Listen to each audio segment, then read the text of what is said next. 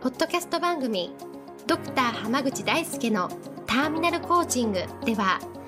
医師としてもコーチとしても実績を出している濱口大輔が終末期医療で1000人の死に立ち会い300人以上の方にコーチングを行ってきた経験からあなたの人生を進化させるメソッドをこの番組を通してお伝えしていきます。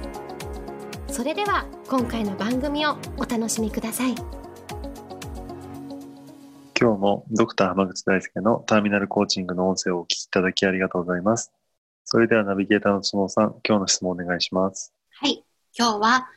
組織で仕事をしているときに自分と他の人の意見が違ったり、その人同士の意見がみんな違ったりしたときに、どこまで自分の意見を貫いていいのかというところに迷いがあったりします。先生、何か考え方について教えていただければと思います。という質問が来ています。よろしくお願いします。よろしくお願いします。まあ、意見がね、割れることって絶対あるんですけど、ええ、そこで一番大事になってくるのは、その組織が、まあ、誰のものかっていうか、その、誰がリーダーなのかっていうところなんですよ。なるほど。はい。例えばね、その、リーダーだったりとか、まあ、もしくはその自分が率いている組織だった場合だったら、ええ、正直な話、どこまででも貫いていいと思うんですよね。うんうんうんうん。でも例えば自分がそのリーダーではなくフォロワーなんだったら、はい。やっぱりどこかで自分の意見を貫くだけではうまくいかない部分って出てくるんです。うんうんうん。だって例えばね、組織を率いたり組織を作ったりするのって、ものすごい労力がかかっているわけなんですよ。そうですね。例えばね、その人を集めてきたりするっていうのも結構大変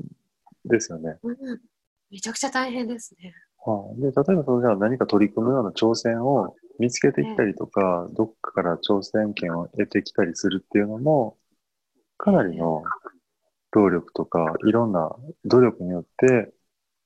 得られた結果なわけですよね。そう思います、うん。で、フォロワーの場合で結局そこに乗っからしてもらってるわけじゃないですか。そうですね。うん、だったらね、やっぱりちょっとその辺は、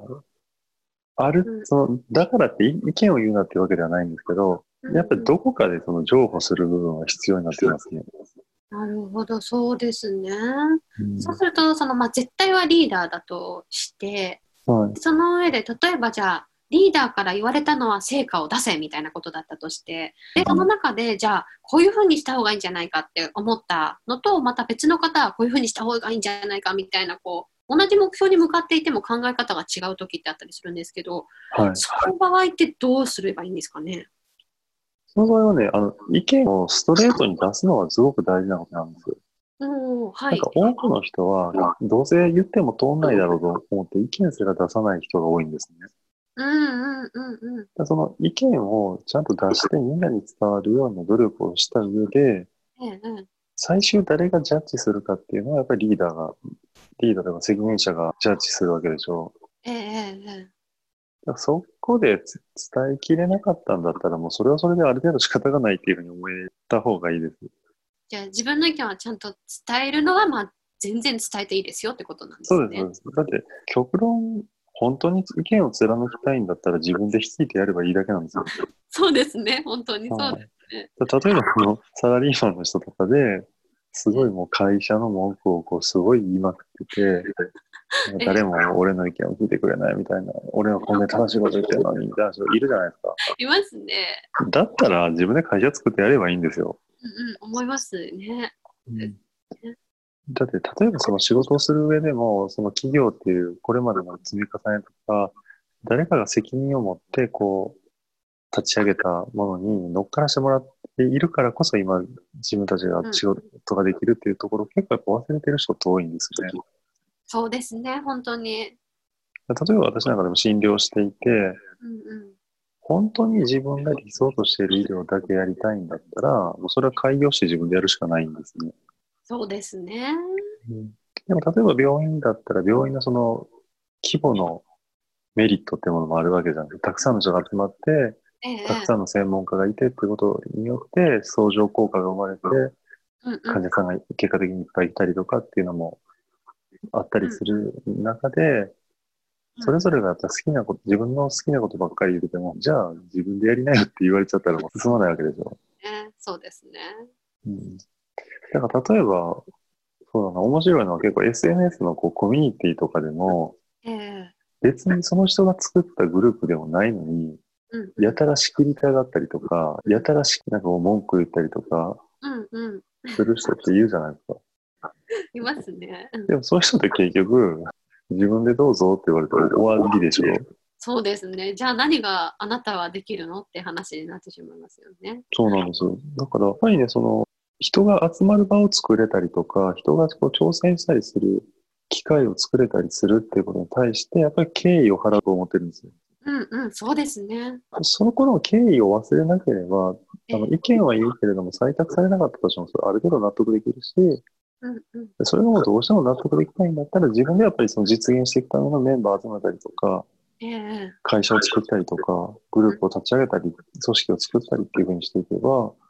最もストレスなくできると思うんですよね。そうですね。本来はそうですよね。そうですまあ、なので、組織で自分が率いていないのであれば、まあ、貫きすぎても